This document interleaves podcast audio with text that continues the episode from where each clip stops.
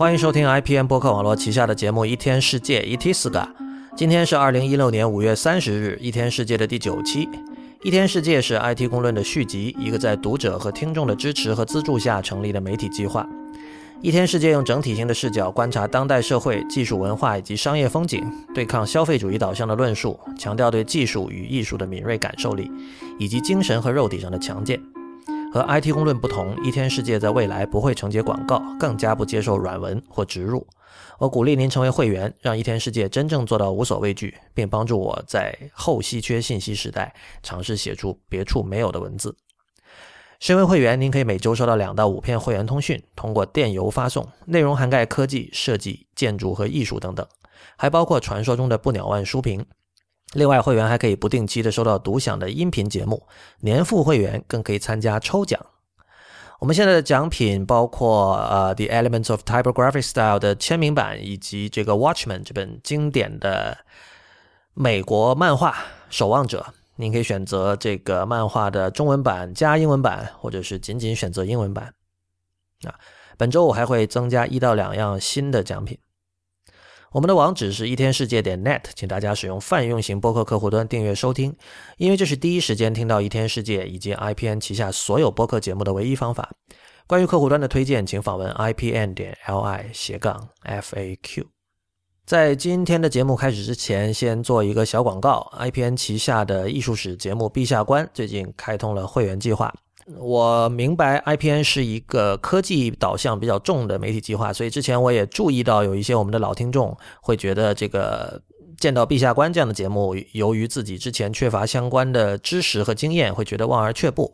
呃，但我觉得其实大可不必，因为这个潜移默化式的学习要比呃硬生生的去吞一些这个所谓的多图流文章，或者把一堆这个 bullet points 列出来的这样的文章要好得多。呃，比如我自己就有这样的经验，像我之前也并不知道这个陛下馆主播经常提到的一个叫伯希和，呃的人，一个法国人，叫 Paul Pelliot 是谁？呃，这是一位法国的这个汉学家、东方学家，然后他对于这个敦煌研究做出了很多贡献。呃，但是我听多了这个节目之后，有一次我在上海的一个书店里见到伯希和的书，我就自然的会把它取下来读。嗯，其实我觉得这个就是入门的一种最好的方式，就是它是一种有机的一种 organic 的这样的一种入门方式。呃，这样吸收到的知识也更加容易消化。呃，我相信就是。比如说，在这一点上，这个学习艺术史和学习编程其实并没有什么区别。我相信，就除非你是在学校里科班出身读的计算机科学，不然的话，如果你呃假设你去自学编程，在一开始肯定也是会有很多类似的障碍。你会看到无数看不懂的概念、不了解的这个知识框架，所有这些东西你都要一一的去把它们攻攻破，然后才能够在呃实际的这个编程实践上开始有一些进步。所以，如果你是学习过编程或者老实说任何知识的话，呃，在面对古代艺术史的时候，并不用害怕或者说担心，呃，它的过程基本上是一样的。所以，如果你对于古代建筑、古代艺术以及呃中美、欧洲、亚洲各地的博物馆，包括像比如说你的家乡。可能会有什么？你之前可能因为种种原因错过的一些名胜古迹、了不起的伟大的这个作品的话，你很可能会对陛下观感兴趣。那么这里也通报一下，陛下观的入会地址是陛下观点 com 斜杠 member，陛下观的全拼点 c o m 斜杠 m e m b e r。陛下观的会费和 IPN 的所有其他节目的会员计划的会费是一致的，呃，五美元一个月，五十美元一年。也就是说，一年可以年付会员可以获得八五折的优惠，同时也会有其他的具体的福利。呃，详情你可以在上面的网址陛下观点 com 斜杠 member 查到。好久没有和万呃不鸟万如一先生录音，还是蛮紧张的。为什么要称呼他的艺名啊？因为在节目里都是艺名，不是？好吧。第一次跟那个录音的时候是啊，是那个小林章出书的时候吧？我记得好像是，还是思源黑体，我不记得了。呃，是是和小林刚出书的时候，OK，所以这次呢，跟你录音又是出书的事情，对吧？呃，对的，而且这个出书的事情，我还是在自弹自唱看到的，这个消息我是在那边看到的。那你完全就可以当我们那个自弹自唱的什么驻美国特派员，对，可以啊。呃，因为我们很想去现场了，没办法去现场，来赶快给我们介绍一下。呃，你你应该先介绍一下还有谁吧？这个这个在直播间的还有两个人，不能把他们忽略了。那那应该怎么说呢？我是汶川西半东营居 Eric，我是钱真宇，我我是 Meta Fox 吴涛，这好奇怪啊！这期虽然是一天世界哈，但是大家听到这三位嘉宾，可能大概知道会会聊什么了。有人可能以前听过那个自弹自唱和内核恐慌串台的那期，就是他们谈了一些关于按了一个键之后字符是怎么在屏幕上出现的的的问题。然后这期我们聊什么呢，Eric？呃，要让你来汇报一下我们新书的一个状况啊。嗯，我们的大神 Robert Mr. Robert Brinkhurst，他最近出了一本新书，是关于一一套字体 Banadino 的。对，我是我在几个星期前看某一期的那个自弹自唱的时候看到了这个消息，然后我一看，哎，刚好在旧金山，哎，然后不首首先你知道我第一印象就是，我觉得这个组织这个活动的这个机构是我没有想到的，它叫什么？它叫 Book Club of California，加州读书会。Book Club 哈，不拉，嗯，Book Club 这个好，感觉是 Good Old Days 那个东西它是一个给藏书家准备的组织。哦。就所以去了之后，你会首先我当时就很意外哈，我就觉得像这种东西，应该读书会应该很难盈利吧，对吧？然后它的位置非常好，它在 Sutter Street，就是是在就完全就是旧金山寸金寸土的市中心的地方。然后我就很很很意外嘛，然后我进去之后，就是里边都是那种欧式的古董家具，然后有一个很有品味、很典雅的酒吧，后面摆着很多酒。然后那个右手边是一个空间，就是用来做活动的，有一个小小的投影仪，然后有一些座位，然后周就是周四周那个橱窗里摆着各种各样的他们出版的书啊，然后还有一个正在进行的一个展览，那个展览等会儿可以可以可以讲一下。然后往左手边呢，就两间办公室，然后里面有一个。就是完全你可以觉得是一个在比如说什么五百强公司的公关总监这样的女人跑出来接待我，就说怎么怎么怎么，因为我当时就是我我为什么要去这儿呢？就是因为要入会嘛，因为他这本书是限量版，只有三百本，然后他们是承诺，如果你是这个读书会的会员，他你就可以保证买到，但是如果你不是会员呢，你得等会员都买完了，如果有剩才可以买到，所以我就入了会，然后我就过去看了一下。然后会员一共有多少个？一共有多少个我不知道，但是它很奇怪，这个读书会的它的那个章程上有写，它的这个会员有上限的，是一千二百五十个，我不知道为什么有这样的规定。OK，可能他可能就是没办法承纳那么多人吧，对吧？如果是一个这么稀松平常的理由，那就有点反高潮，我觉得。我很好奇，就是你当天当天是穿什么衣服去的？dress code 我就是正常穿，我就是衬衣啊，然后有一个啊 jacket 这样的。就是我我我不至于我我不至于是 T 恤牛仔裤啦。那他们那边也没有这种要求。不过的确，我跟你讲，那天我去了，就是那天就是这个 Palatino 这本书有个发布会嘛，Robert Brinkhurst 本人也去了，嗯基本上所有人都是白头发，哦，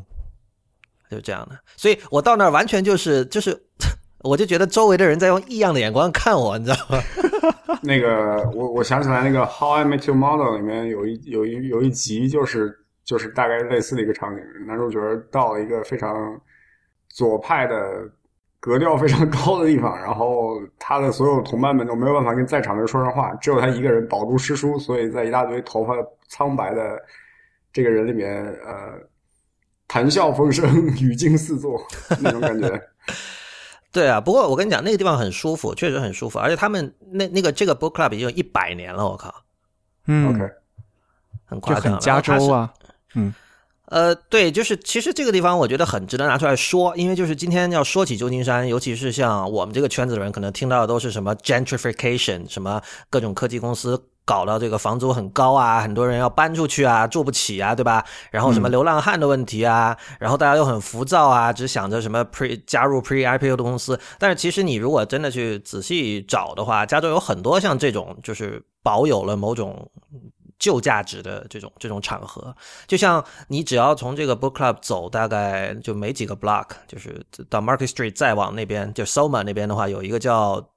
San Francisco Book Center 还是这个 Center of the Books 的地方，就那里边现在有各种课程，就是你可以去学 letterpress，去学凸版印刷，哇然后有这种工工作坊，它有真正的那种机器，然后它有专门像这个 hand lettering 的这种课程，一系列的，就是有各种各样跟呃，他们叫 the art of book making。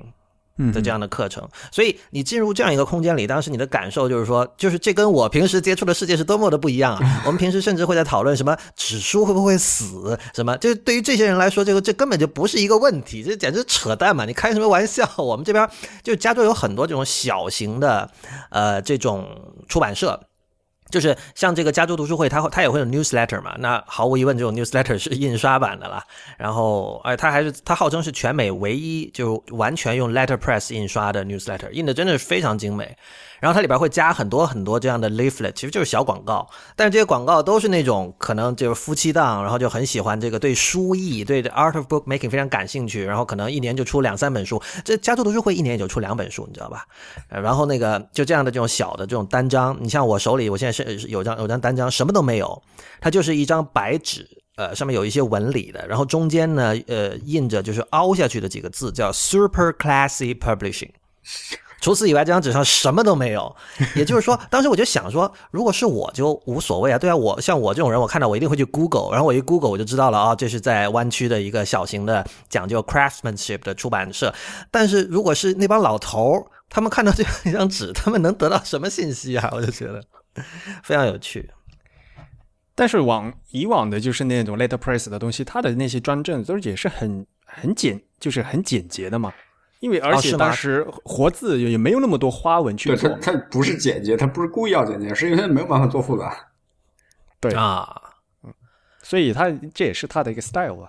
的确啊，它上面就是除了一些那些叫什么，那那是那是叫 dingbat 吧，就是那种小花纹。对，Dingbat ornament，嗯，对，dingbat 装饰装饰花纹。对对，florin，对，就就它上面唯一就是比较具有这种就是非文字的东西，就是那些了。因为它要印的话，其实那也也是一个一个的活字呀。它除了做这个字的活字的话，它还要做那些装饰的花样的那些活字，什么常春藤啊，什么什么那些东西。对对对，反正就是就刚才说来说去还没有进入正题，但我觉得这个 book club 本身是非常值得一说的。我其实很鼓励大家，就我们的听众如果有在湾区的，可以可以去看一下，就是那边人都很很友好，虽然就是。可能你会觉得跟他们不是一个世界的人，但是去去看一下很有意思。他那对年龄在那儿插着，然后你又是个亚裔，我觉得这还是 反差还对，是那天那天在亚裔除了我就还有一个完全是像一个学生模样的一个女生坐在那儿就一言不发，然后听完就走了那样。嗯，呃，但但那儿就是就是你想，一般我们如果在国内有一个地方就完全用什么欧式古典古董家具布置的话，我们首先想到可能是会很恶俗嘛。但是他那儿布置的非常的有品味，而且就是一开始的那个 hors d'oeuvres，就是餐前小吃，他准备了一些酒啊、cheese 啊、什么火腿啊、面包啊，这些那味道也非常好，所以就是。呃，我们今天老讲用户体验，那个地方用户体验其实是相当不错的。就只要你能克服这个 这个年龄上的这个，不是说年龄啦，就是就是另一个世界嘛。嗯哼，哎，所以它是一种日常营业的模式，还是说要提前召集预约？呃，它那个是一个办公室加展览和活动空间，所以呢，你因为它现在那个那个展览本身呢是对公众开放的，所以你就是随便进去都没有没有问题的。但同时那个地方也是他们的办公室。我说一下那是什么展览吧，就是因为这这属于就边角料，先把它说完了。就是有这在七五年到一九九零年，在湾区这边有一个叫 Fine Print 的杂志，然后这个杂志就是也是就是所谓关注 art of bookmaking，然后就是他是做那个杂志的展览，那个杂志是一个家族持有的，然后后来就停了嘛，呃，薄薄的一本，然后开本就跟正常的杂志，比如什么 Vogue 什么那种一样，但是非常薄，呃。就各种啊，但是然后我我买了一本他们的一个合集嘛，就是他那个合集叫 Fine Print on Type，就是他把这个杂志里凡是跟字体相关的都合在了一起做了一本，然后你就看到那里面各种各样的，就是包括他有一篇讲高德纳的文章，对吧？就是那个时候 Tech 和他那个叫什么，他那个叫什么 font 啊 metaphor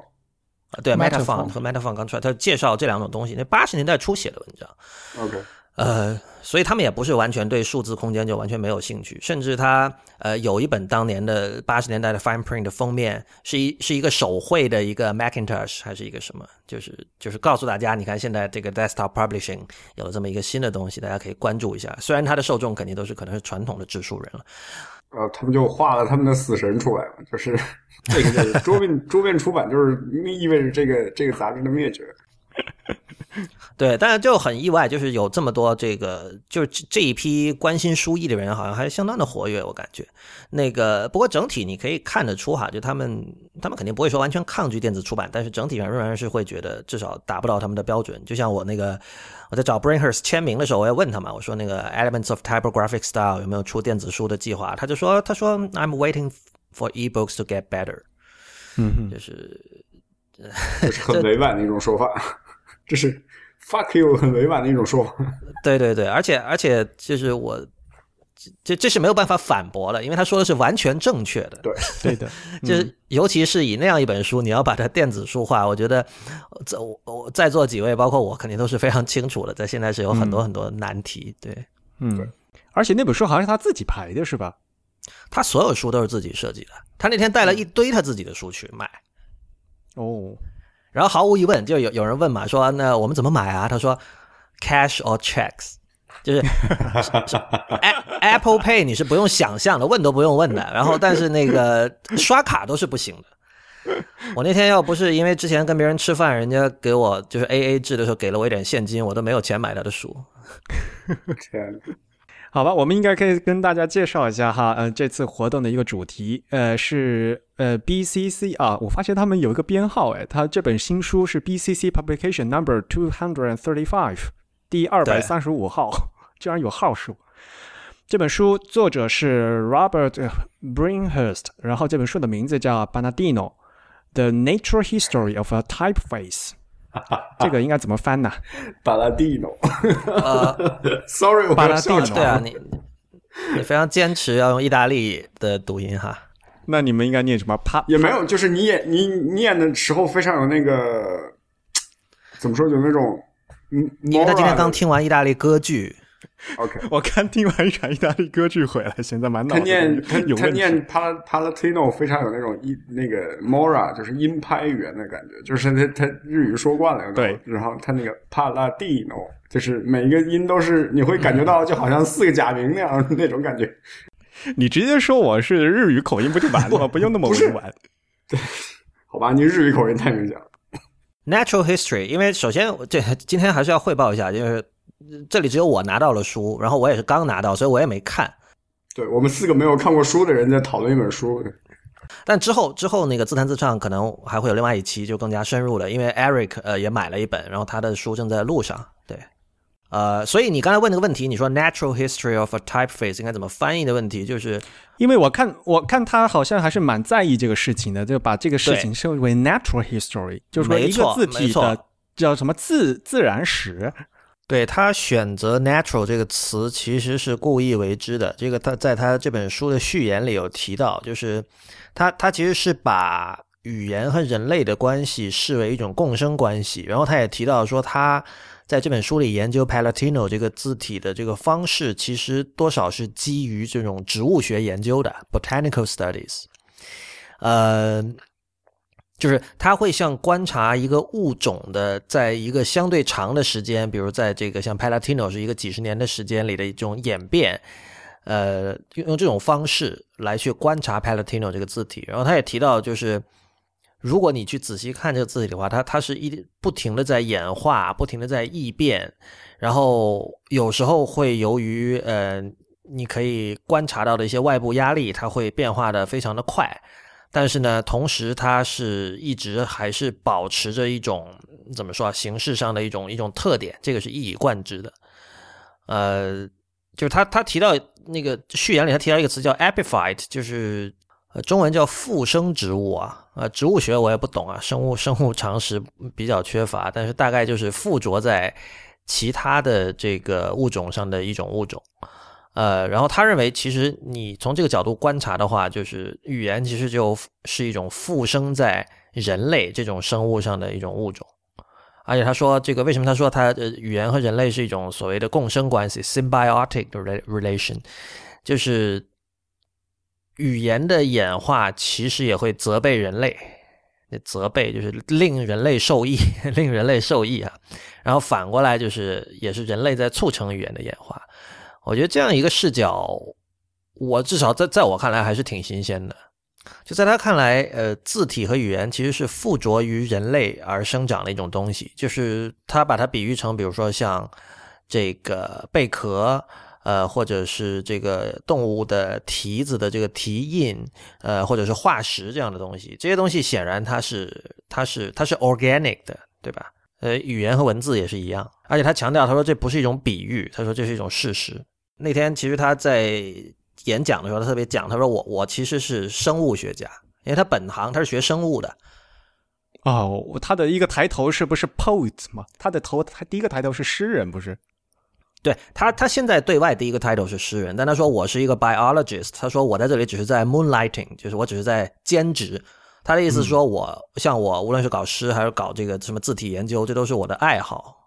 而我觉得这句话其实相当重要。就今天，就是我之前跟 Eric 在讨论这些录音说什么的时候，就是我我我我提到说，这个人是个 autodidact，就是是个自学者。就是我我觉得 autodidact 可能就是英文里，比如说还有什么，比如我可以说我是 self-taught，是吧？或者，但是我觉得 autodidact 还是有点就弦外之音的，就是说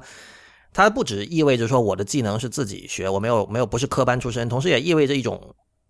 一种姿态和坚持。我觉得就是。它意味着一种更加这个整体性、一种 holistic 的态度去对待知识，就是它它是对这个 specialization 的一个一个反反叛。我觉得，嗯，我们在座的四个人其实都是同样的难道不是吗？在座四位有有谁是专门学字体的？也没有，大家都不是美院科班出身吧？对吧？啊，真宇我其实不太清楚，因为真宇是微电，我现在做的所有事情跟我的。呃，在学术上的训练都是完全无关，甚至是彻底相反。OK，所以你学术上的训练是什么？呃，我在本科和硕士学的都是电子电子学，或者说叫微电子学与固体电子学。那么它广泛上可以算成一个物理学的分支吧？嗯。对，另外，由于我们学校的这个学术训练比较特殊一点，所以会把我们这个专业划分在这个 science，就是理科的专业的，而不是像美国的一些学校应该会划划分在这个工程学的专业。OK，对，但我现在日常做的反而是一些视觉设计和少部分的计算机开发这样子的工作。嗯，而且是上得前端后下得后后台。没错，这个没有这么夸张，这个我可以证明，没有这么夸张。不过我觉得这个正好符合了 MIT 那个 Media Lab 的一个宗旨吧。MIT Media Lab 就号称自己是一个 anti-disciplinary 的，就所谓的反学科化的这样子。不，我跟你讲，这个学术体系，这这个事儿非常值得讨论。就是像吴涛刚才说，我们四个人都不是字体科班出身，但我觉得我跟你们三位可能还有一个区别啊。我跟这点，我跟 Eric 可能比较像。我其实不是任何科班出身，因为我我大学学的是英文，大家也知道这基本就不叫个专业。对的，所以学语言的都是很悲惨的，大家都没有专业。对，就对，就比如说我我自己的一些兴趣爱好，什么什么音乐啊，什么就是我也不是音乐科班出身，所以所以我对于 autodidact 是特别感同身受的。那当然，autodidact 其实也是经常被人黑的哈，这个这个也是一个必要的代价。但是这怎么说呢？这刚才曾宇提到说这个 anti-disciplinary 就是。有时候我会觉得，呃，倒不是说想说谁，但我觉得学院里的人说 interdisciplinary 或者 antidisciplinary，这个就在我看来，你知道吧？就是你本身你就是在一个 discipline，就是你把 antidisciplinary 或者 interdisciplinary 当成了一个 discipline。他在说这个词的前提的时候，他就已经把这个先把这个框框给框住了。对，这就像就是说，大家说 crossover，就是有很多人像那个昨天我去那个旧金山那个 The Young Museum 看了一个那个 Oscar de la Renta 一个服装设计师的展览嘛，就很多这些人他会很自然的，就是在历史的不同时期，由于时代气氛的原因或者什么其他原因，他就会从比如说呃中国的文化里或者非洲的文化里选取很多元元素嘛，就是像这样的一种对于世界文化的一种比较，英文叫。pluralism，就复数主义的态度，对吧？就是非呃欧美中心化的态度，其实是一个很自然的事情。但是后来慢慢的变成了一种，就是说好像学校里要去提倡的一种态度，这个就就在我看来是有点奇怪的。然后你你同时你看一下，现在被公认为大牛的一些人，像什么 Doug Hofstadter 就写那个 GEB 的那个人，侯世达，呃，你说这些人。对对，你说这些人难道不是在 Moonlight 吗？有很多人都是在 Moonlight，虽然那个人是 cognitive scientist，这我知道了，但是你说他对于像巴赫的爱好，其实他对于肖肖邦的爱好，这都是这都是一个就是所谓非科班。我觉得今天尤其在中国，大家对于这种 specialization 的迷恋是非常非常有问题的。嗯，对，所以回到这本书，讲讲那天的一些事情吧。反正他上来就。他上来就说：“我今天不会讲这本书里的事情，因为他说你要看关看你要了解关于 Palatino 的事情，你就去那儿看好了。”他讲了一些那个 Herman Zapp 就就是 Palatino 这个字体的设计者的一个八卦。然后他跟他跟 Zapp 其实是有些渊源的，就是他说。当时他那本就是 Robert Brinkhus 这个人的一个最大的一个名著，就是刚才提到那个 The Elements of Typographic Style 嘛。就这个书是其实它的名字本身也是在戏仿另外一本就是英文写作教科书很有名的 E.B. White 和那个 Elements of Style 对对 William Strunk 和 E.B. White。而且这本书其实衍生出了一系列类似的书，The Elements of Typography 呃，除了 Typography Typography Style 还有什么？Programming Style，哦，是吗？Programming Style 也是一本对，也是本蛮有名的书。我看到有一个网页叫 The Elements of Web Typographic Style，好像就是想把他这本书给让它更适应这个 Web 排版哈，但是这个地位也没有办法比了。然后，呃，就是这本书它的那个初稿刚写成的时候，他有拿去给 Herman Zapp 看，就说巴纳蒂诺这本书啊哈。呃，不是，是 Elements of Typographic Style。那本书他拿给对，因为嗯，对，因为 Brinkhurst 已经六十多岁了吧，所以他是大概三十九岁还是多少岁？我记得，反正三十就是不到四十的时候，这本书初稿写出来。然后他当时也是有一个活动，就是他刚好碰到了那个 Herman Zapp，然后当时就把他打印出来这个手稿给他看，然后提意见啊什么什么，然后之后有什么书信往复啊什么的。所以在他眼里，其实 Zapp 是一个。前辈，并且是导师一样的这样的人物，他们之后也一直是朋友，就这样，所以他才能有这么多的这种资料去写这么厚的一本。你想一个字体写这么一本，就是非常详尽的专著啊，对吧？嗯嗯啊，我看这个 Zap 还曾经呃说过这本书，呃，I wish to see this book become the typography's Bible，所以这是也是擦普本人对他的一个认可了。嗯，是的，他已经是 Bible，对，不是。这这本书现在现在看来就是 Bible，，但是那个时候刚出来嘛，不就一九九二年的时候？嗯，对我们我们可以聊一下这本书，其实我们可以聊一下 Elements of Typographic Style，因为这个我们好啊好啊，我现在拿到而且而且我觉得这个是值啊，对，而且我觉得这是非常值得聊的，因为这本书其实，比如在尤其在国内哈，我们是个中文节目，很多人知道它是圣经，但是我相信是不知道它为什么是圣经的。嗯。因为它这显然不是一本说哦，我现在是一个平面设计师，我想提高自己的这个使用字体的技巧或者什么，然后我去看，它不是一本手册，不是一本你可以用的，这也有一些原则了。但是就是，就首先我我第一次看这本书的时候，我觉得这里面很多片段是可以当文学作品来读的。对它的它的这个用词特别的行文非常好，就和普通的那个字体书是不一样的，更和和那些 practical 的那些东西更不一样。对，当然这里不也不是说一定说 practical 的东西写东西就一定很糙哈，但是很显然这个这里边就是最简单的说，就是 Brinkhurst 的文字是有诗意的，有诗性的，或者说，呃，你可以看到，我当时印象特别深的就是他说这个什么是书法，他说书法就是一只手在一个舞台上的一个什么什么舞蹈，什么乱七八糟的。啊，对对对，什么 the dance 啊，对对对对对对，没错，嗯。对啊，然后然后我就觉得什么 speaking hand，总之他他的文字充满意境嘛，就是对，不是，而且我觉得他的很多，他他会虽然就是一般有些人可能会觉得说，哦，这种诗意性的文字其实只是为了有诗意的，那完全不是，就他背后的的这个价值观是很正确的。比如他是反复在告诉你说语言和文字的区别，就是他讲说，其实文字就是像那个野兽在地上留下的痕迹一样，就是我我们其实是我们是通过这个痕迹。去接触某一种 truth，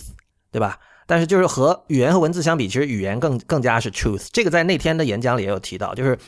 他他这个人他是一个 polyglot 嘛，他有他会很多语言，当然就是德文、法文、拉丁文。然后他以前还研究过这个是哪儿啊？阿拉斯加还是哪儿的一种土著语言叫 Haida。嗯，就他有一套三本的大书，叫什么《The Story That's Like Life》还是什么，反正是他是学了当地的那种土著语言之后去翻译还是研究什么。然后有人就问他，他说你你为什么要去搞这些东西？就是为什么要会研究这么深入的语言，包括像拉丁文这种？然后他就讲，他说他说如果他说语言和文字如果不是呃用来让你可以去 look through it，然后去去看某种真实，那语言文字还有什么用呢？这个什么禅宗，禅宗以手指月啊，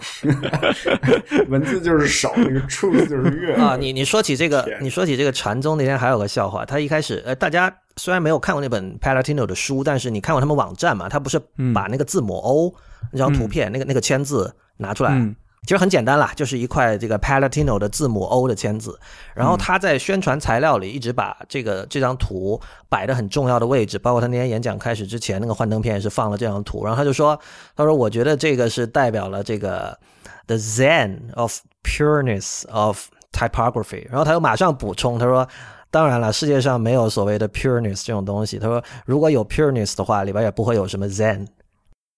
没懂，没有啦，就是就 就其实 pureness 它的意思就是 pureness 是个扯淡的概念嘛，嗯，就这不真正纯粹是不存为什么？因为纯粹其实就意味着它这个东西完全是单数性的，完全完全不是。可是 purist 是 purist 并不注并并不指的是他要接受纯粹的存，呃就是他他要接受纯粹是一种存在的事情，而是说这个人要追求某种纯粹。那纯粹主义者其实和什么 fundamentalism 之类的，就什么极端主义者、原教旨主义者都都是一样的呀。他并不要先有那个前提，他这只是一种行为姿态嘛。没有，首先我纠正一下，我我刚才说错了，不是 purist，是 pureness，呃，OK，然后我觉得他他其实没有想这些哲学的东西，因为他就随口一说，然后他又想到就是说我我觉得就是从一个大的一个概念上的层面来讲，就是你可以说没有什么东西，就是没有什么东西可以真正是独立于所有别的东西存在嘛。我觉得他是指这个，嗯从这个意义上说没有 pure，、没有 pureness，、所以 Zen 其实也是一种东西，就是如果这个东西是 pure 的话，其实它就是无，我觉得它是这个意思了。嗯所以那 Zen 其实仍然是有，嗯。哎，不过他的思想很很禅呀，呃，他是 就他认为一个东西纯粹到一定程度就变成无了，这个思想本身是啊，等等，你你这这是我的诠释哈，这不能代表他的意思，我我是这么理解的，仅此而已。OK，呃，但是那个他确实，他对呃日本文化对他肯定是有影响的，因为大家知道《Elements》《Elements》那本书开头有一部有一个叫什么“剑术不识篇”嘛，从里面引的一段文字。然后另外他有些诗集上面都就是写满了汉字，上下左右。然后他，但他应该是不懂的，因为他在这 Palatino 的发布会上，他一开始读了很多，就是读感谢嘛，就这本书要感谢谁谁谁谁。其中他就感谢了这个印刷厂，是深圳的，这个叫我翻开看一下，什么啊中啊，他的那个 ETS 也是深圳印的，啊，嗯对，叫中华商务彩色印刷。然后这里有一个小插曲，就是我我作为我个人比较感动的一点是，他读完之后啊，就用不太标准的普通话读完之后，他说这个本来应该用广东话读的，但是没办法，我只能用普通话。哇，，Holy shit！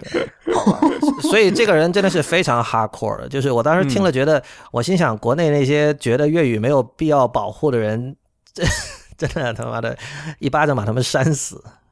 啊，我觉得他可能在表达一种政治观点嘛，他觉得粤语应该被视作独立的语言啊当然而不是方言。当然，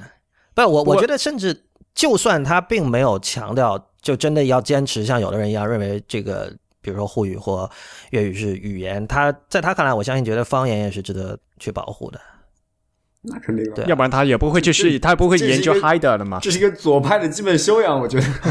对不，是反过来，就不是有人说语言只不过是有军队站台的方言而已。嗯嗯嗯嗯，对。不过他的基本的出发点就是说，就必须要民从主主人嘛，对吧？他原来是这样的，他所以必须要用广嗯粤语来念吧，对吧？我记得他在那里嗯这书里面，像提到什么毕生的时候，他连那个汉语拼音都是连那个声调都完全都就注出来的，当然，当然，对的。嗯，然后还注错了，呃我记得好像。啊，是吗？是的，哦，那他 声调错。他这个，那这个就只能说是就是个人的怎么说啊，关注的范畴还是有限，因为他他对于这个怎么说啊，我我我上次在哪儿提过，我在会员通讯里还是什么地方写过，就我我拿那本 Elements 给他签名嘛，嗯然后签完之后，他首先就翻到后面几页，他最后有一个那个 Type Designer 的列表嘛，嗯然后他在三啊、我在博客里写的，他在三个名字后面，他那个生卒年啊，他给加上了，因为有有有三个啊，已经过世了设计师？在在二零一五年去世的，然后他对又在那个 margin 上把这三个人就补上，是分别就是 Herman Zapp，就是 Palantino 的设计者，还有这个 Adrian Frutiger，、嗯，还有一个叫 Brander Dus，这个人我不知道是谁。去年走了好多大师。我们应该跟大家介绍一下哈，就是 Bringhurst 他自己是加拿大国籍是吧？他就加拿大人啊，他在洛杉矶出生的，但他现在对，他是他是洛杉矶出生的，但是他是加拿大国籍。嗯，对，然后他今年应该是嗯六十嗯将近七十岁了吧，六十九岁，而且他还得过那个那个加拿大的一个什么国家的一个什么勋章啊，我记得好像还是。对，我觉得他挺符合我印象中一些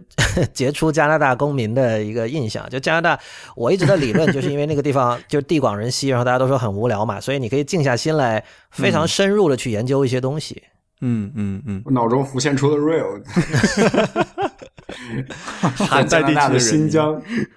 对啊，我觉得是是这样的。因为因为我我我想到几个例子，一个是 Marshall McLuhan，一个是 Glenn Gould，一个是 William Gibson，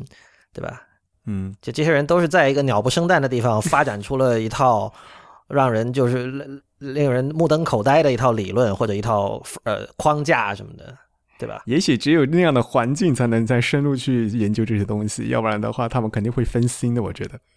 是的，是的。你想，比如说同样的例子，像 Stephen King 小说家，他也是嗯住在美国东岸一个中国人，我都不记不记得叫什么的一个城市，一个小镇嘛。就是你是得去，就是你在大城市就真的是太太爽了，嗯，爽的你没有办法去探究精神世界。嗯，另外，我觉得可能在一个文明或者说在一个城市体制比较健全的地方，你容易被划分到一个具体的领域去，对对就是它会用一种秩序来框架，没错框架到你的身上。对这个跟刚才说 specialization 就是或者说 anti specialization 也是有关系的，对吧？嗯。嗯，对，有道理。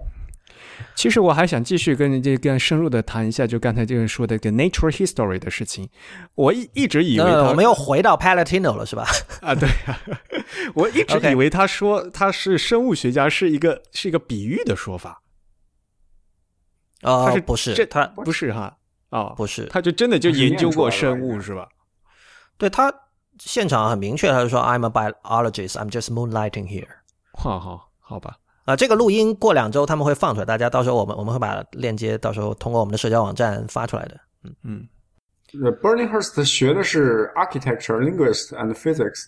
在 MIT。Wiki Wikipedia 说他在 MIT 学的建筑语言学和物理，然后在犹他大学拿到了比较文学的比较文学和哲学的学位。对对对，我这我也在看这个，真的是这是通才吧？我靠！所以这儿没有提生物，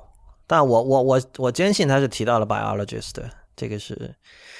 那回头所以我一直以为他就是在嗯，就是说以一个比比喻的身份，就是说他在开拓这个呃字体界的，这就像是探险嘛。就是作为一个生嗯物学家，在在探险自然界嘛，那他作为呃一个字体界，把字体界当成一个自然、呃、这个呃环境，然后他呢这个不停的去揭开里面的奥秘，就是那样的一个感觉，我觉得。呃，应该不是，应该不是他。而且你哦你其实你看他写文章，就是他的文字，你可以看出这不是一个完全没有任何理科修养的人，对吧？呃，那是，嗯这我相信大家是同意的。就是他他有诗性，但他背后其实那个理性是非常明确的。他他可是理科修养也有可能是来自于物理学。有可能，对，有可能。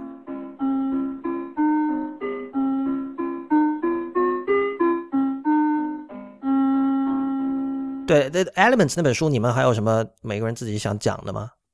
比如你是什么时候看到的，或者介绍一下，这对你有什么意义什么的？好吧，我刚才查了一下，那个 Elements of Programming Style is 呃、even earlier than the Elements of Typography Style。那个 The Elements of Programming Style 是一九七二年出的，啊，然后 Element 呃 Typography Style 是一九九二年出的，而且那个 Element of Programming Style 是呃 Kernighan，就是那个早期 U 那个对 Unix 的开发先先锋之一。不过我觉得 ETS 它的那种写作方式，就刚才 Lawrence 也提到的，就是它不是一本参考书。那么我反而觉得这种写作方式是比较复古的，因为呃，我印象里我印象比较深的那个英国的两本跟这个语言文字相关的这个体力参考书，一本是早期的那个应该叫 The King's English，是是这样讲的。OK，然后另一本对另一本就是牛津的那一本《Hearts Rules》，那么可以明显看到那个 King's English 是比较比较像笔记体的，然后比较有很多那种对话和论述的这样子一种写作风格，而那个 Hearts Rules 就明显非常的学院派了。那么 King's Rules 其实啊不是那个叫什么 King's King's English，它是一本比那个 Harts' Rules 要早的很多的。我觉得在那个时候，可能在这个编辑或者说是在这个文字校编上面还没有形成非常规范的学术体系，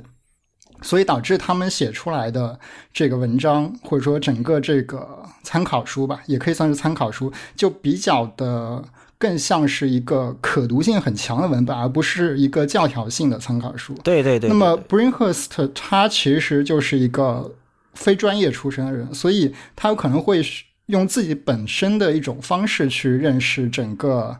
呃一种有秩序的东西，并且用自己的话把它转述出来。所以我觉得他写作方式可能更贴近这个自然化，或者说更贴近原始的这样一种感觉。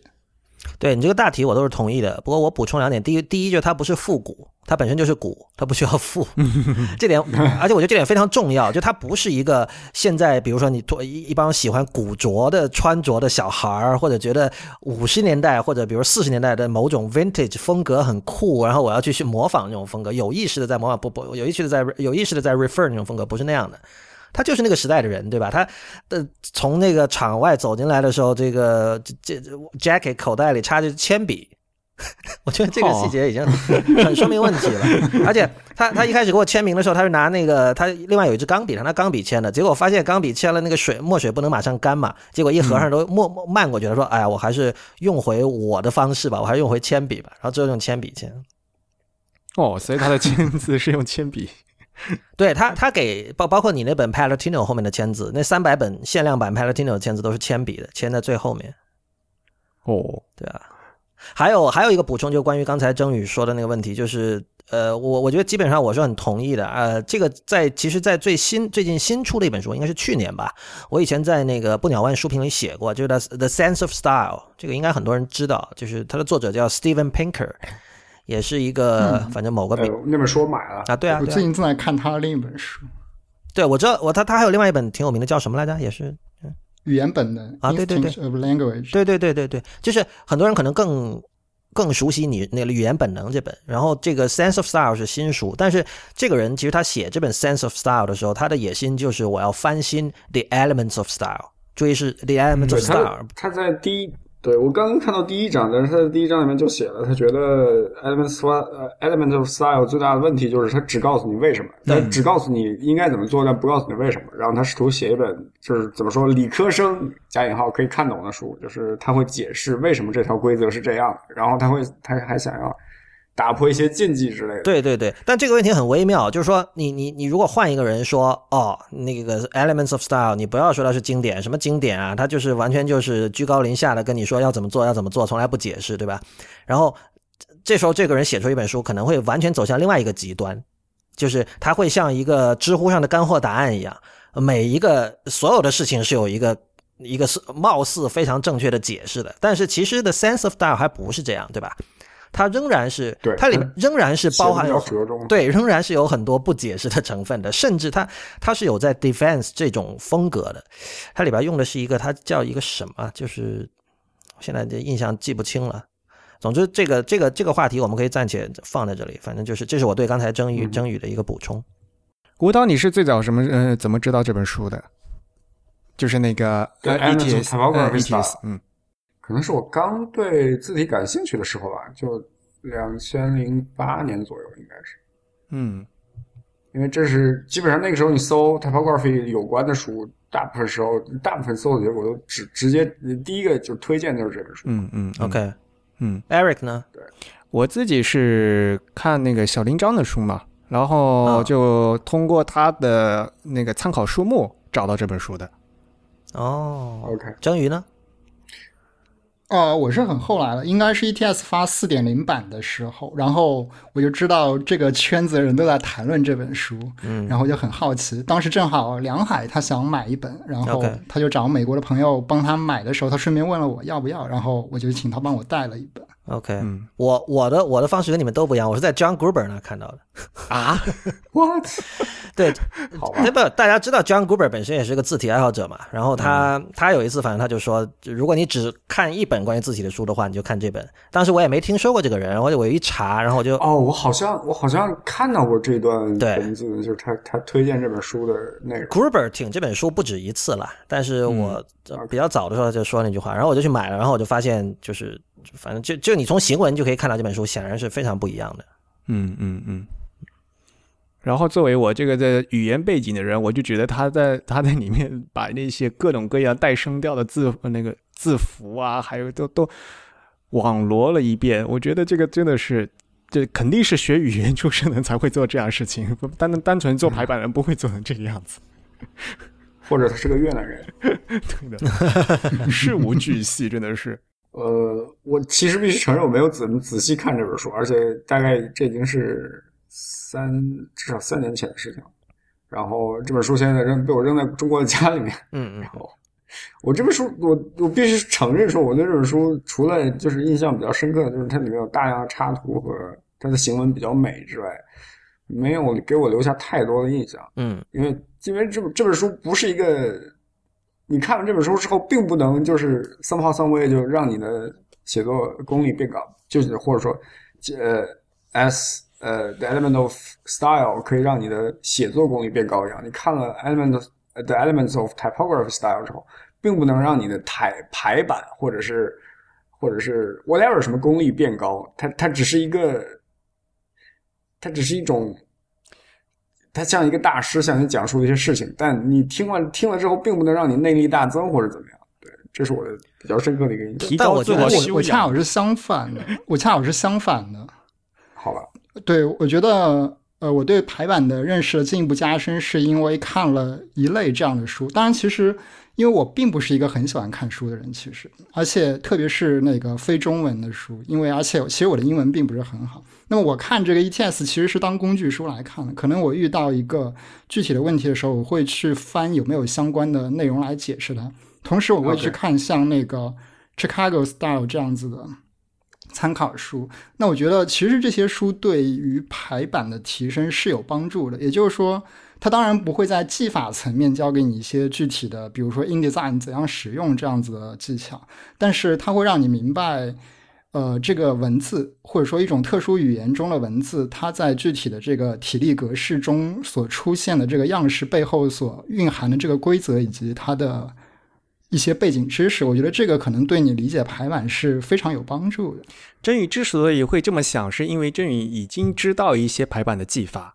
然后呢，会在实践中中需要一些呃具体的一些理解和的那些引导。那我觉得，就说这本书里面，它告诉你这些你对字体排印一些问题的思考方式，这点很重要。就是原来你可能不会去想了，而且你就是可能就是漫无目的，感觉的凭自己的直觉觉得这样排版很漂亮，然后你就去排了。那但是呢，你读完这本书以后呢，你就会会发现它有更深层层次的，你要往以字体排印的这个这个学科的角度，从这个角度来思考你所做的事情。嗯嗯，对，或者说反过来说，就是排版有很大一部分是由这个书写规则而构成，而并不只是一种呃很高层面的形式化的一种对对设计。对，嗯，所以就说 Brinkhurst 的很很好一点，因为他自己的他对他也是语言的专家嘛，所以他从这个起点也是非常贴切的，我就觉得他，嗯。呃，我在回应之前，我先想插问一句，Eric，就这书有日文版吗？没有，啊，所以日本的那些字体界的人对这书有什么态度可言吗？呃，反正就是首先就是，就因为他是学说西文嘛，不是说日文的东西嘛，对吧？对那是那说西文的话，这本书的确就是呃上乘之作，但是呢，也大家就硬着头皮去啃西文而已。因这个东西没办法翻，而且对对，我我刚才想说的，我想提的是一个具体的例子，就是首先那个就是蒸鱼是说，其实这里边是有是还是多少有一些可用的知识在里边。我当时看到他讲那个就是字体的那个那个磅数，也就是这个字的大小，它不是、它中间那个间隔是有固定的嘛？就比如说十四完了是十八，对吧？嗯就是嗯很很多人可能问为什么没有十五什么的，然后他的意思就是说，这个就跟音阶一样，就是比如说你一个音阶，就是按照十二平均律来排。那 比如说像对吧，这个咪咪和发之间就是半音的关系，那发和嗦之间就不是半，就是全音的关系。这个你说有什么规矩可讲吗？这个就是这里是有一点点，多少还是有点这种老人啊，老人就是会有那种所谓所谓这是 the way to do things，对吧？然后这这这里其实是有一些所所不解释的那种那种范儿在里边，就我不需要告诉你什么，就是就像你今天学音乐的人，就除非你是搞实验音乐，如果你是仍然是在十二平均律的框架下作曲的话，难道你会去问说为什么咪和发之间是半音关系吗？就你不会去问吗？这个有解释吧？因为十二个音发现的次序不一样呀，有些音要比其他音更容易在弦乐器的时代通过那个弦长的比例而对呀找到嘛。OK，有可能，我相信这些东西你要去考据或挖掘，一定是找得出理。性的因理性的因素永远理性的因素和历史呃从历史唯物主义的观点来看，永远可以找到。对，可以找到，但是就是这个跟现在的作曲实践是没关系的，就有可能他不过不重要。，对，或者他比如他在学校里会上这样一门课，但这门课可能是他很想逃的课，对吧？就大概是那样一个意思。但是就是这个有点怎么说啊？就我觉得，如果你是一个，比如果按照刚才的比喻的说，呃，说法，其实这个去做文字排印的人，其实有点像我刚才说的作曲家。然后这个时候，你是不是应该对每一个细节都这样去追问到底呢？有时候我觉得其实无知一点更好。讲真，就是如果是你。你如果你一定要问说为什么我就是要用十五号，然后其其实 Brinkhurst 有照顾到这点，他那里就是讲他说你要发明自己的音阶也没问题啊，对啊，像那个二十世纪美国有 Harry Partch 这种作曲家，还有很多那种这个 just intonation 的那种作曲家，他们都发明了自己不同的调律方式，对吧？你可以这么做啊，但是你得先懂十二平均律，对吧？嗯，就是这样。呃，世界上除了十二平均律，还是有很多其他的什么其他的嗯就是定、定调的方式。对但是十二平均律现在是主流呗。对对对只有这个原因而已。对，因为事实上你说 just intonation 的那些音乐，呃有谁在听呢？除了我，我会去听，但是就是对吧？这就听了我我个人也不喜欢，说实话。嗯嗯，对，这个这这这跑题了，跑题了。习惯了，就嗯好吧。嗯呃，我们现在可以回到 Palatino 了。嗯、就就这本书，其实它有一个，就是我我我们这个会员买到的这头三百本所谓限量版，除了签名之外，还除了编号之外，还有一个不一样的东西，就是它有两个样章，就是用 Palatino 印出来的两份东西，就就在我手里，其实就是两张两张纸啦，就是比较厚的这种这种纸，然后它一个有有一张是希腊文，是都是嗯希腊字母，你知道吧？它印的是那个好像是《变形记》吧，我哦，没搞错的话，对 Metamorphosis，对。而且他那个希腊字母好像还是这一套签字是特地从某个人那儿借来的，他还感谢了那个人，说这套字很难找什么的。嗯，对这套字有什么特别的吗？我我不知道要不做什么特别的，但是反正就是可能因为这这个凸版印刷是在我们 Berkeley 这边印的，就 Berkeley 这边有有衬线吗？希腊应该是没有衬线。有衬线，它有衬线。希腊的带衬线的字体。OK，好吧。这样，我我拍一张发给你们，费费事搞错了什么的。嗯，所以它比较少见吧。大写字母一般都是衬线的呀，还是有衬线的大写字母。OK，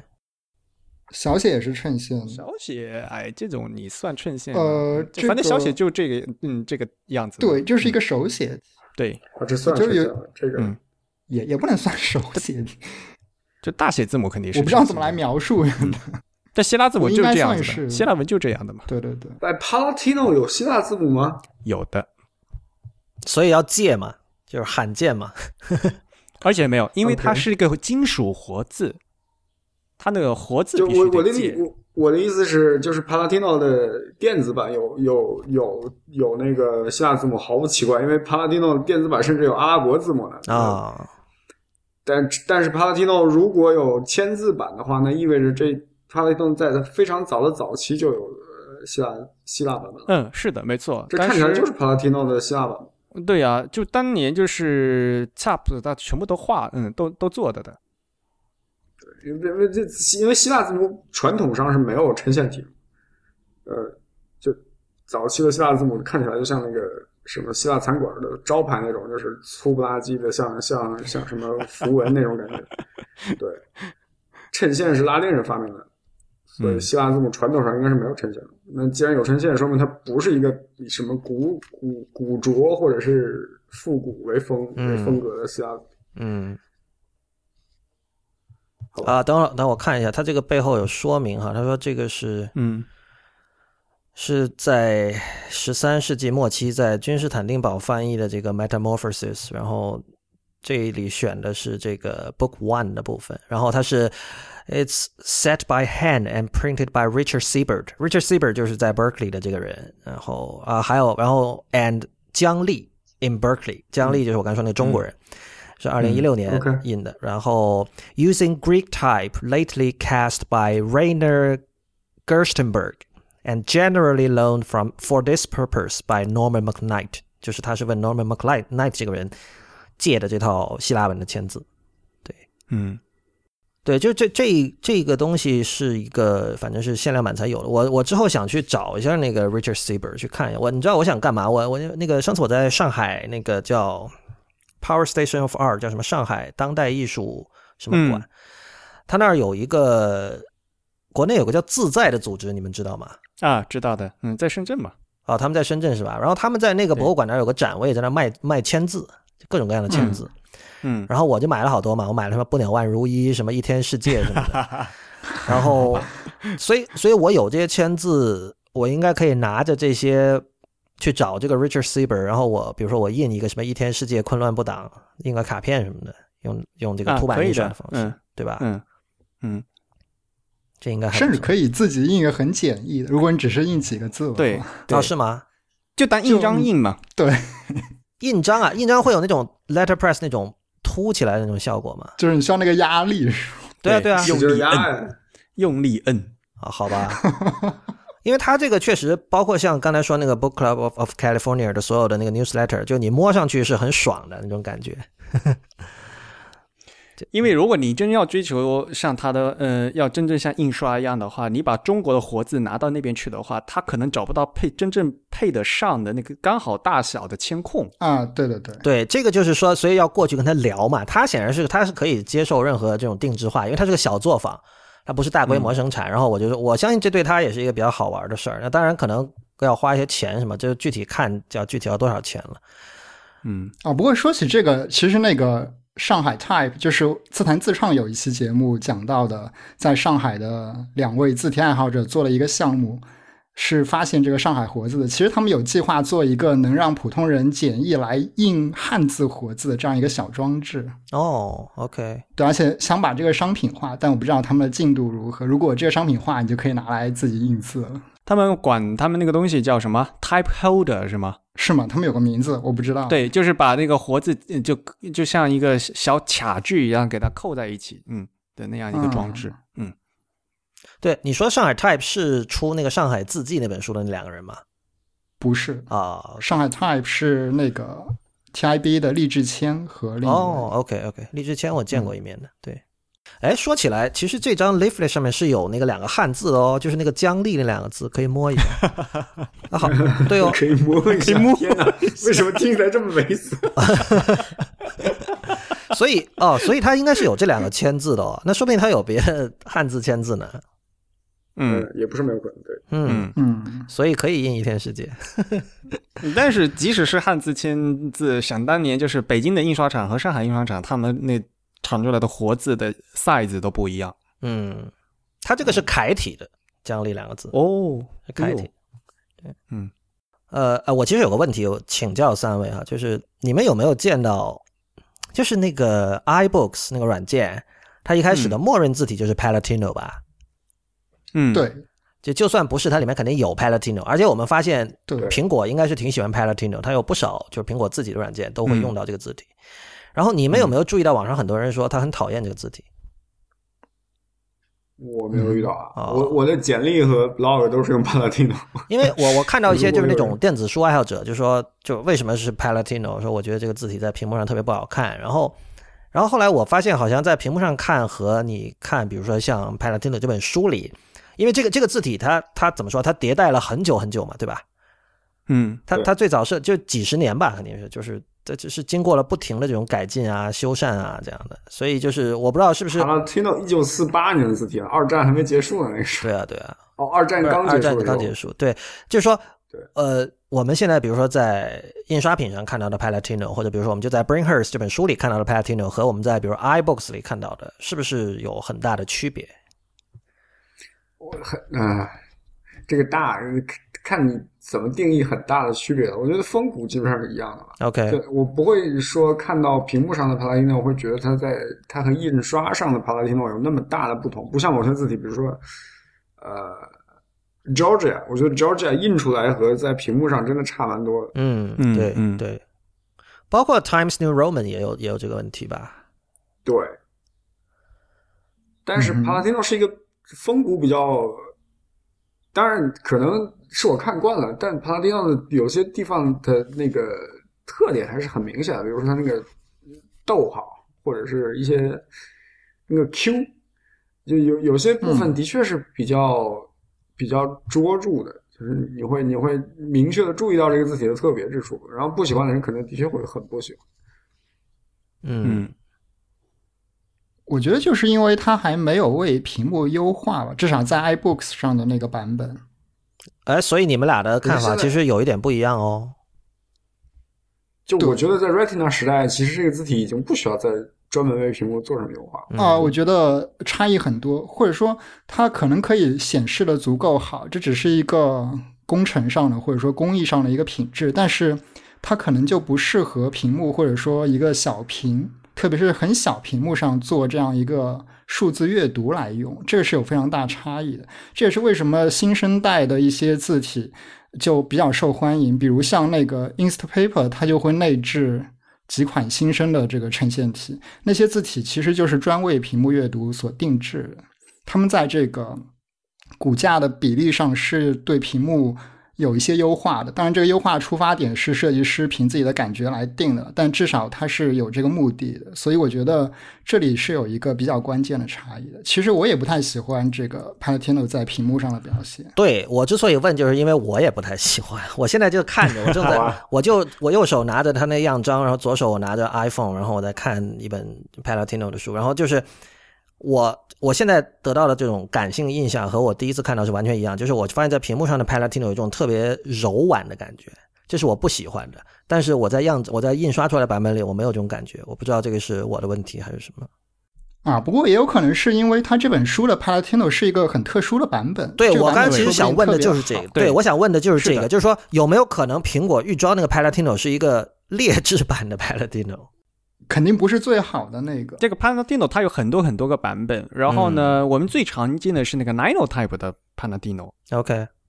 嗯，然后也许我还没看到真书哈，这呃，现在那本书他说他是用的 Foundry Panadino，然后就是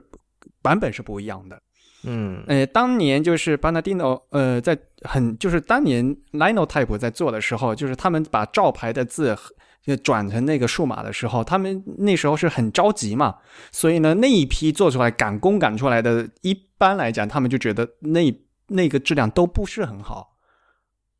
所以呢，后来就又专门在有为针对数字化的，把他们把笔画又重新再修了一遍。像比如说，呃，像小林章他们后来又帮那个 Fruitic 又重新再把他那些几款经典字体再重新再又修了一遍数码版的嘛。嗯，所以他们修的就是在这一点，就是说，当年从照牌改为数码的第一批那一那一批经典的字体，其实的工程都做的不是非常好。嗯，然后同样的 Paladino 有很多很多的版本。嗯对我刚才就是刚才吴吴涛好像在问柔婉是什么意思，就我觉得主要是衬线造成的，就是那个那些衬线让我感觉非常的过于的有气质，然后就会使得这个这个字体就是这是一个对我来说哈，就是屏幕上的 Palatino 是个典型的字体过于跳跳出来的一个一个字体，就是我不断的意识到我在读，意识到它是一个有特异性的字体，对的是这样，对的，这嗯这倒是没错。但是在印刷品上没有。我现在正在试图给你们发这个两两边比较的这个图，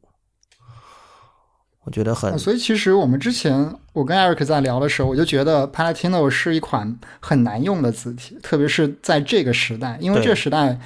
大家做简历可能只做一个数字版的，但不巧的是，学校老师可能会推荐说用 Palatino 来做简历。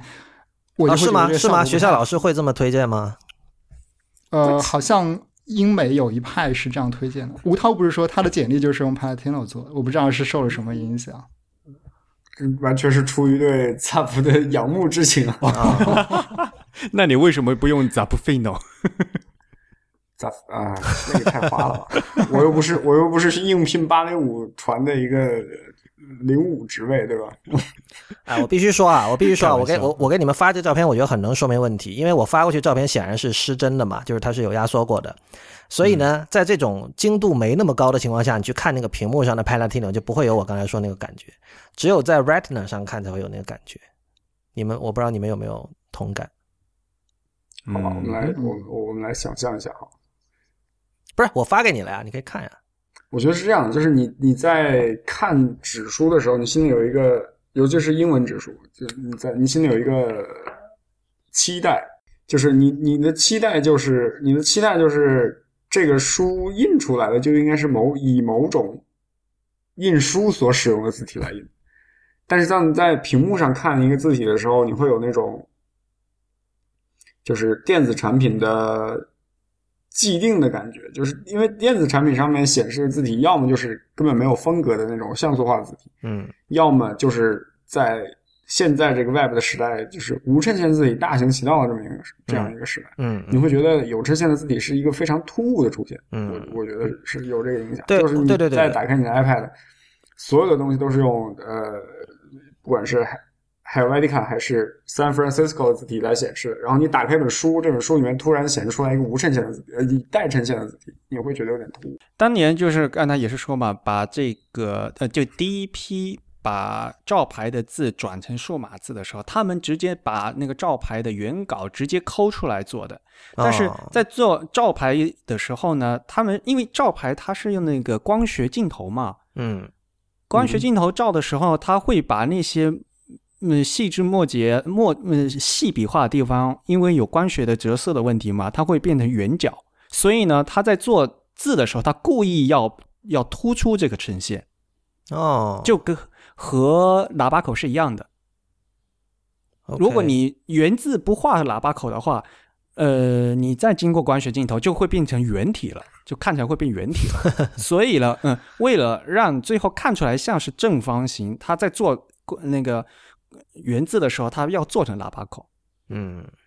嗯，OK，结果在做数码的时候呢，他们就直接把这个呃纠正这个光学镜头的东西，直接一一五一十的都给它勾画出来，导致你在数码版的时候，它这个衬线感觉特别强烈，太突出了，就是。嗯，另外就是在屏幕上和在这个印刷上，甚至是不同的这个纸材和墨的搭配，他们对这个笔画的对比度，就这个粗细的对比度，其实是很敏感的。其实那个许汉文他是非常在意这一点的，就他经常会说那个发光的屏幕，或者说白底黑字和黑底白字，你需要选择不同对比度的这个笔画的字体，或者说不同粗细的字体。其实就是这个对比度在一个大幅的印刷之后，形成一种纹理之后，对人的这个阅读感受还是有很大影响的。有道理，有道理。对这个，以前许汉文我们也经常聊这个事儿，就他对你，就像蒸鱼说，他经常讲就是屏幕是发光的，然后纸是反光的，对吧？那这个我不我不禁想到，那 Kindle 算是什么？算是发光还是反光？对有有它可好吧？尤其现在的既可以发光也可以反光说明 Kindle Kindle 的效果会会是另一种感觉。又不一样，嗯对，而且尤其现在的 Kindle 是你它是有背光的嘛？对嗯它既可以发光又可以反光，对。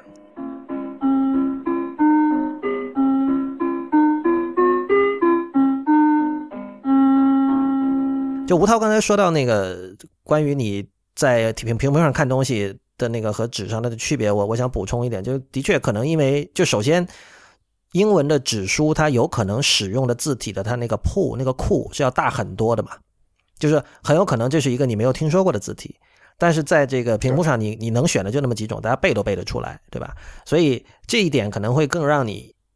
意识到了，说哦，我在看 Palatino，这有可能是一个先入为主的一个一个什么，就是你比如说你现在拿一本随便拿一本书给我，可能我甚至都未必能意识到这是 Palatino，就除非你是对这个字体真的是很熟，你一看可以看出来，但如果是一个对，如果你对他不够熟的话，可能你未未必意识得到，对吧？呃，那天其实我我跟你讲，那天的那个发布会，其实最感动的不是这些，而是他念诗的时候。所以那时候我就意识到，他总是把诗人 放在自己的这个头衔的第一位是很有道理的。就是怎么说？就是他他说他一开始就说，他说最后我们会有留留下一些时间，如果我们有空的话，我会给大家念一些拉丁文的诗歌。然后下面人在那笑嘛。然后结果真的，他大家为什么笑？不是笑，就是说不这种这个这个我们礼貌性笑吗？也不是礼貌性笑，就是懂你的笑吗？也是，我觉得类似是懂你的笑吧。但这个这个如果在现场，你就根本不会问，就你们马上都会明白。嗯，就怎么说？就等于说是你买买一送一，你来听一个字体讲座，哎，还有拉丁文诗歌听，我靠，大概是这这么个意思吧，挺微妙的。但反正他最后真的念了。就在最后结尾的时候，然后那当然我是不懂拉丁文的，但是我就是我听着就是你知道，我记得很早之前是就是 Type is Beautiful 在社交网站上发过一个播客，里面是采访 Bringhurst，当时我还跟那个 Rex 说，我说啊，原来这个人的声音是这样的，就他声音非常沙哑，然后呢，就他也他也不是那种很讲究什么演讲时候抑扬顿挫，他说话就是平铺直叙的。而且你会觉得他喉咙里好像总是有异物，然后很多时候就是糊糊葫芦过去的那样的。就他他演讲不是一个就是特别有魅力的演讲者。就如果你不知道他是在主唱里面叫什么烟熏嗓，不 烟熏嗓 烟熏嗓是有魅力的。他就是就是就是一个普通的老头儿，你你觉得？但是他一开始读诗之后完全就变了，就是。就我感觉他就他很明显的就是说哦，我现在进入表演状态了，就是声若洪钟，然后那个就是什么那种抑扬顿挫，然后什么地方该拉长，什么地方，而且他拉长的时候，你会期待说你你再拉长一点，因为觉得非常好听，你知道吧？当然这个我必须强调，就作为一个不懂拉丁文的人，可能这种印象完全是失准的。但是我在当时在现场，我就想到那个故事，就是说我听过一个故事，就是说有一个诗人，当时用一种外国语言给在场的人。读了一段东西，然后下边好多人都听哭了，就觉得超级感动。然后说：“哎，大师，你读的这是什么？”然后说：“我读的是个菜单。”我不知道大家有没有听过这个故事。然后后来我我我我当时我在现场，我就明白这个故事肯定是真的，就是是绝对是可以做到这样的状态的。虽然就是说我们可以去 argue 说不不懂文字的那种感动是不是真的感动，或者那种感动是一种呃不是特别就不应该是那样的。但是但是就是那种感动是很真实的。然后之后他又把同样一首诗的英译版。朗读了一遍，同样是非常非常精彩。就是那一刻，就是我就完全明白了他在 Elements of Typographic Style 里反复强调的语言和文字的关系。就是说，呃，就是说，因为我觉得在他看来，其实文字其实永远是一个 secondary 的东西。虽然他是一个这么迷恋文字的人，但他内心从来没有忘记过，就是文字其实是为语言服务的。就是就有点相当于说，怎么说啊？就是一个翻唱版和原唱版这样的，大概就是大概可以这么比喻吧。嗯。哎呀，真是一个很有魅力的老头啊！对，那段读诗，我我希望他们放出来，他们应该会放出来，就希望他不要剪掉。反正我觉得那个是我我那天觉得最有收获的一个地方。就我以前对我以前听了无数，就是我当然知道，就是诗歌包括文字其实是要拿来读的，就音韵是诗歌很重要的一部分。但是就以前听过的读诗，比如像。呃，可能是我自己目光短浅呢，我没有听过让我觉得非常有魅力的唐诗，或者说这种就中国古诗的朗诵。对，就这是第一次。哦，这让这让我想起那个那个演万磁王的人叫什么？Mike Allen。嗯嗯，对，就是演甘道夫和万磁王的那个人是叫 Mike Ian Ian Mike Allen。啊，对，对对。他有一次他有一次上节目，然后那个主持人就给了他一个换轮胎的一个说明。啊，说，请你用那个表演的语气把它念出来，然后他就在那边声情并茂，非常悲痛的念什么。接下来用千斤顶把车 呃顶起来之类的，然后你就会觉得那真的是你要不懂英文的话，那个那那种表演的风格真的让你觉得好像在演出什么悲剧一样。对你，你要懂英文，你可以把它当成一种中二的趣味来来欣赏嘛，对吧？对对是。哎，你先把呃，你还得跟跟我们说一遍，就是那天到底是什么样一个程序？就是一开始他是来他来演做了一个演讲，然后怎么怎么样？就是从头到尾。呃，他就是那个地方五点钟开始，五点一开始大家就是所谓叫 mingle 嘛，就是大家吃点东西，喝点酒，聊聊天。然后因为寒暄一下，对，因为在座的主要都是老会员，像我是的确那个就是他们那个主事者那个 Jennifer 见到我，他就跟我握手，因为他认出我了。但他显然不记得我的名肉，对，但他显显然不记得我的名字了。他说 “new member, right？” 当时我的感觉就非常搞笑。你新来吧的，对啊，你新来的，我靠！然后你是新新新新新来的，对啊对啊，我靠，你也听过这个自习歌？呃，对，反正一开始就是就是认识人在那聊天，然后在过了一个小时吧，然后他他摆了好多书嘛，他把好多别的书在那卖。然后，curiously 没有 Elements of Typographic Style，都是别的书，呃，像是他们出版社的书是吧？不不不是 Bringhurst 自己的书啊，对他自己摆，就是那个钱你也是现金或者这个支票，你也是直接给 Bringhurst 本人的。我买了一本叫 The Solid Form of Language。然后他的给本人呢？对啊，你就直接给他，然后他还他还找钱，他说：“哎，我没零钱。”我说：“那就就不用找了。”那个 这个伎俩，我靠，没有了。这个美国反正就是这种小费了，对啊，给小费很常见。然后呃，Solid Form of Language，它的封面有有几个有几个字母，有希腊字母，有阿拉伯字母，然后还有一个中文的“雕”字，《射雕英雄传》的“雕”，呃。然后故意选的，他估计是有可能吧。他这个因为这些书我都是刚拿到，然后你你翻开里边，它里面就也是涉及各种各样的不同的文字，然后还有韩文、呃阿拉伯文，还有什么？当然中文也有了。Solid Form of Language，二零零四年的书啊，也有些年头了。对对对，不都是新书？不都是新书？对他那他啊，这本书只有七十五页。对啊，很薄的，很薄的。OK，嗯，我看他在讲什么。楷书狂草，然后什么孙过庭字孙乾礼，然后有一堆，还有一本叫，还有一本叫 Everywhere Being is Dancing，叫 Twenty Pieces of Thinking，这还是一本 hardcover 的书，对，听起来怎么这么鸡汤？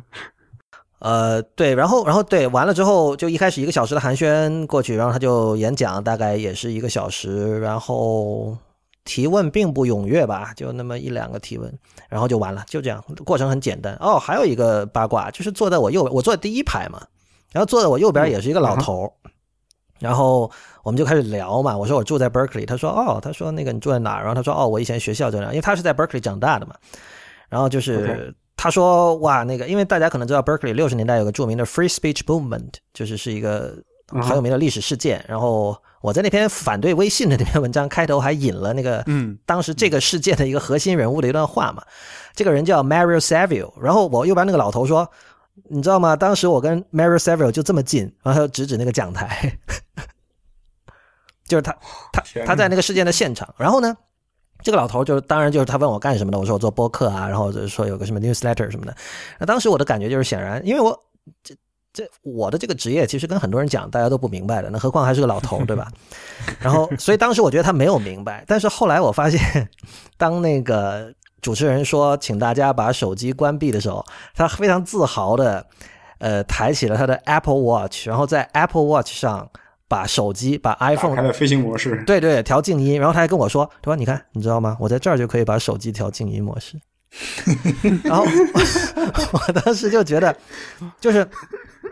我就在想，就是说这个跟，因为因为 Berkeley 其实对于个人电脑产业是有很重要的影响的。这个不只是有很多很多例子啦，就是首先本身这个所谓的什么 free speech，还有六十年代那那种 counter culture 的精神，本身在 Berkeley 就是一个重镇嘛。然后这个精神其实直接催生了个人电脑产业。然后另外，就哪怕从学术上说，我记得以前 Real 他的那个博士的研究课题，他以前在节目里提过好几次的那个叫有一个什么 theorem 嘛，吴涛应该知道吧？就是在一个 P 在 P to P 的网络里，有三件事情不可能同时满足。呃，cap cap cap theorem，cap 啊 theorem，、cap 听就是他说过，对对 cap 是是哪三个东西？consistency，我在查 consistency，还有 availability，还有一个 partition tolerance。对，然后这个理论是就是 Berkeley 的一个 computer scientist 提出的嘛，OK，对，叫 Eric Brewer，反正就是就是这样一个地方。然后我就想，就这个人他的那个，就 Berkeley 在他身上那个 legacy 和他这个六七十高龄仍然会用 Apple，Wa- 仍然会买 Apple Watch，而且是买了一个特殊的表带哦，那个表带我都没见过，我甚至怀疑是第三方的表带。然后，然后很自豪的跟我是 不是爱马仕，很自豪的跟我强调说他能用这个来这个开飞行模式。我觉得这两件事情是不是有点关系？而且这个跟我们一开始在节目今天一开始提到的这种反对 specialization，就是一种更加 holistic 的一种呃真正意义上的 anti-disciplinary 的对待知识的态度，是不是有一定的关系？因为你可以想象一个一个 specialized 的人，他有点像。就英文心理学上有个叫 compartmentalization 的一个说法，就比如说我，当我在做这件事情上，我就不考虑别的事情，对吧？就是他会对自己的角色有一个非常明确的定位，比如说我是一个六十岁的人，然后我一直住在美国的某个 suburb，那么对我来说，我不 tech savvy 是完全 OK 的，我不懂技术，不会用这些东西是完全 OK 的，因为这符合我的身份，对吧？这其实是一种一种风范，对吧？这是自我认同的一部分。对对对对，我可以拒绝一些东西，但是如果你是一个，就像我刚才提到说是一个反对 specialization 的人，为什么不可以？这里，呃，我想给大家读两段，就是之前我在 Twitter 上也转过的，就是台湾的这个蔡志浩他写的两段两条 tweet。那第一条他说学那么多方法与流程干嘛？用好奇心发现有趣的现象，用想象力想想有趣的点子，接下来你自然就会知道该怎么做。不然就算你学了一百种方法，也不会帮你发现或想到什么。第二条说，认真的说，我不知道我们的研究生怎么了，或者说高等教育怎么了，对一件事情有兴趣，竟然不是先去观察、动脑和尝试，而是等着学全套的方法和流程。你的好奇心和自信心到哪儿去了？我觉得这个就非常 relevant 嘛，就是我觉得这吴涛应该也知道，就是编程界就很显然也有这样的倾向吧，就是一会儿有什么叫什么敏捷开发，一会儿又这个那个，然后然后 Medium 上就充斥着各种方法论，对吧？如何用十个小 trick 把自己的什么东西提高一点？但是就是，嗯嗯 对吧？我觉得蔡这个我这是先后先后先后是先后关联的问题，就是你你是完全取，我觉得在至少编程领域，这个可能完全取决于你是呃出于喜欢才开始写程序呢，还是出于养家糊口才开始写程序？如果是后者的话，那你可能真的去上一个培训班，然后读一套方法论，然后按部就班的来把呃。漫游打引号这种事情做到为手熟为手熟耳，然后专门去去做一个 professional，你可以活得很好啊。嗯，所以可能有些大有些人的这个他的他的念想就到此为止了。嗯但是另外一些人，就是如果你比较出于一种本身的兴趣也好，还是远大的理想也好，你有那种不断挖掘和追求的精神呢，自然而然你会觉得方法论这些东西不是那么的重要。对，就听从本心嘛那种感觉。对，而且我觉得很糟糕的一点就是很有一些人是存在侥幸心理，觉得就是想找嗯想找捷径，所以他们就特别会喜欢去读这些，比如说啊这个跟嗯应该应该选择的什么是 ten tips 像这样的东西。嗯对，我觉得其其实这个是这样的，就是你和我，就我们在座的四位，在做一些和自己的兴趣，或者说和和和自己的真正感兴趣的东西完全无关的时候，东西的时候，也会去看这些东西。比如说，啊、我想我一时找不到什么太好的，比如说我想买买，我我我刚才去超市买豆奶，然后我想买最好的豆奶。这个时候我应该怎么办呢？我当然上网，第一我就我第一反应是上网去搜最好的豆奶是什么，然后或者什么这寻找最好豆奶的十六个诀窍之类的。嗯嗯我不会去想说，我先去研究种大种从种大豆开始研究，然后造什么墨浆之类的对这种这种事情，我是不会去关心的。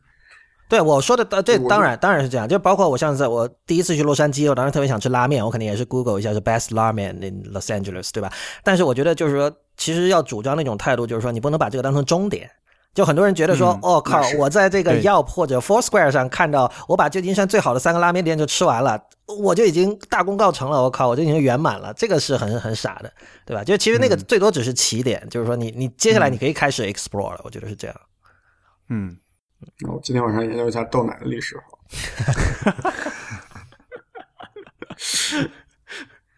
好吧，我我觉得反正就 Robert Brinkhurst 给我最大的一个启示，就如果一定要做个总结的话，就是就是就是就是这种抗拒专门化，甚至可以说抗拒专业化，而且就是把一个东西当成它本身来看，而不是当成呃，就从至少在一开始的时候，就是把它脱离于任何它可能属于的现有的框架来看，会比较好。某种意义上，这还是蛮纯蛮纯粹的嘛。其实，又回到这个问题了，所以始终还是有 pure 在这儿等着呢。对的，我就坐等着我那我的书从美国飞过来，然后我再好好的再，因为这本书只印了三百册是吧？他出版是三百册，在之后他说他会应该是是就是第一批印三百册，他不可能说因为三百册连本儿都赚不回来。哦，他卖的不，所以他当然卖他卖的不便宜的。定价比较高啊，对。不过，不过这个就是这个 Book Club of California 的所有的书都很贵。他像他那个之前出了一本是弯曲的两个，在他们在作者看来是被忽略的建筑师的这个专著，对吧？那本书是要三百美元。哦，对 OK 对，所以他他就是就是他，因为他就是藏书家嘛，面向藏书家嘛，就是他还是希望这个书能够有经久的价值，这样的。而且他印书印的太多的话，反正就没有那个价值了，就嗯，这这句话其实营销嘛，对这不是这句话，其实那个 Brinkhurst 一上来他就说了，他说他觉得啊，他说那个 a lot of things can only be done well when done in a modest scale，嗯嗯，用此来解释他的书的音量很少的这一事实。当然，这个是绝对正确的，而且这个我觉得这个翻译成中文就是萝卜快乐不洗泥嘛，什么什么什么什么什么什么？萝翻译成中文就是萝卜快了不洗泥，是当你需要为很多人做饭的时候，就不可能把食材处理的非常干净。哦，OK，哎，但这本质上跟现在的这个生产流程和工艺方式是相左的。就现代的生产流程，反而是你要够一定批量了，你才能得到更好的货。那不是更好的，而是说可以让资本家更快的赚到利润的货，这个不要搞错了，这个这个就啊，不是，在有一些领域，我觉得印刷领域是这样的，就是印刷领域的话，如果你的量达不到一定的程度，你的印刷质量是会变低的。嗯，不，问题是在这里，就是你你你说的这个状况，就是我们上一期内控黄也谈到了，就是其实这是一个产能的问题，就是如果你的产能不够大的话，你是没有办法成本成本降下来的。所以你刚才说的嗯并不是说你的呃印量要达到一个地步才可以让你的印刷精度达到那个水平，而是你只有印量大到一个地步，你才能以那个成本拿到你想要的东西。，对，不是不是不是，是因为啊不像、是不是，就是像比如说呃，在实际的印刷品中，它呃比它为了让油墨能够更均匀的涂布一开始的话，它是一开始印的十几页肯定是不行的。嗯，OK，嗯肯定是要报废掉的。这个这个我觉得就是这是特例啊，这个十几页和几千份并不成比例。不是 Eric 说的呃这个是一个印刷技术的一个限制，我觉得。但是这种技术的现象在很多领域都有，包括像那个，甚至可以说 CPU 的制造也是这样。如果 CPU 的制造量达不到一定的程度，它的工艺水准和它的这个产品的质量是不能达标的。就是就为什么良品率这这点就只有那么几家还是寡头可以做 CPU，是因为只有他们占据了那么大的市场份额，他们才能将这个工艺推到那么的极致，和他们的这个成品的质量推到那么的高。我觉得从你的前半句是推不出后半句的，你前半句是对的，但是没错对后半句就是其实这里在于怎么定义 Brinkhurst 说的那个 modest。什么是 modest scale？那 modest 显然不是说两本或者比如说对吧？那可能它指的是比如说你做一千本和一百万本之间的这样的区别。然后当你要做一百万本的时候，肯定那不管这个出钱的人是谁，他肯定要考虑这个 ROI 了，对吧？Return on investment。所以那个时候呃各种能省就省，对吧？能节约的就节约。那个时候品质就绝对不是第一考量了。我觉得其实就是这么回事儿啊。没错。嗯，这可能还是得 case by case 的来说。对，但是我觉得大体说，像那个 Eric 和蒸鱼，你们刚才讲的那个属于，就真的属于一个技术上的限制，就是说，当从一走到十的时候，这一段可以是报废的，就是说这这属于我在进行这个机械过程中必须扔掉的那一部分，而这个是，对吧，这是技术做不到，没办法。对吧？如果做得到的话，那为什么这十本我不留下来呢？对吧？嗯，所以我觉得对你你说这个这这种现象确实你你点出来也是很重要的。不过我觉得这跟刚刚才 Brinker 说那个 Model Scale 其实是两个问题了。而且、嗯我其实只是想表达的是，他这种说法是一种比较诗意的，或者说比较抒情的，而并不是一个哦，我不觉得偏向于我觉得这恰恰是非常实用的，就尤尤其是今天我们各各种关于什么创业或者这个这这什么新媒体什么做内容的讨论都是这样的呀，就是你究竟是要一百万的下载量，还是你要呃十万个真正懂你的人，对吧？这这其实这就打住吧。或者汽车领域嘛，你造你造是你是造三百辆限量版的兰博基尼好，这来的来的品质高，还是造一千万辆呃 Volkswagen Polo 比较简单，嗯，就质量高，那那肯定是前者吧。反正这本这一期是没怎么提到 Zapf 本人，啊，你们下期提嘛因？为 Zapf Zapf 这个人他他是纽伦堡人，you know，就是他是纽伦堡出生，然后我现在就在纽伦堡，哦，这很啊好啊。你现在纽伦堡啊？对我后来换工作换到纽伦堡，纽伦堡的民歌手，呃，对啊，所以你看，我我我我们今天我们今天谈了一本在 Berkeley 本地印刷的凸版印刷的书，然后这个下期就是可以让吴涛再谈谈，呃，就就住在吴纽伦堡的伦呃吴涛来多谈一谈 Zap 的事情。不过吴涛也拿不到这本书啊，现在问题是，呃，我可能还是得等它批量版出来了再说吧。好没，事，我到下次下次再来我我们节目来一起来谈谈 TAP 呗。嗯。OK，好的，那么今天这期节目就到这里结束，谢谢 Type is Beautiful 和自弹自唱同人 Eric 钱征宇以及吴涛来这里做客，也感谢大家收听第九期的一天世界 Itiska。一天世界是 IT 公论的续集，它是一个在读者和听众的支持和资助下成立的媒体计划。一天世界用整体性的视角观察当代社会、技术文化以及商业风景，对抗消费主义导向的论述，强调对技术与艺术的敏锐感受力以及精神和肉体上的强健。如果您喜欢我们的节目，我鼓励您成为会员。入会地址是一天世界点 net 斜杠 member，一天世界的全拼点 net 斜杠 m e m b e r。我们的网址是一天世界点 net。如果您有建议和意见，请写邮件到一天世界 at ipn 点 li。也欢迎您在社交网络关注我们。我们在新浪微博是 at 一天世界四个汉字加 ipn，在 Twitter 和 Instagram 都是一天世界的全拼 ipn。同时，也欢迎您收听 IPN 博客网络旗下的其他精彩节目：《未知道》、《时尚怪物》、《风头圈》、《选美》、《无次元》、《陛下观》、《流行通信》、《High Story》、《内核恐慌》、《硬影像》、《太医来了》和《博物志》。我们下周再见。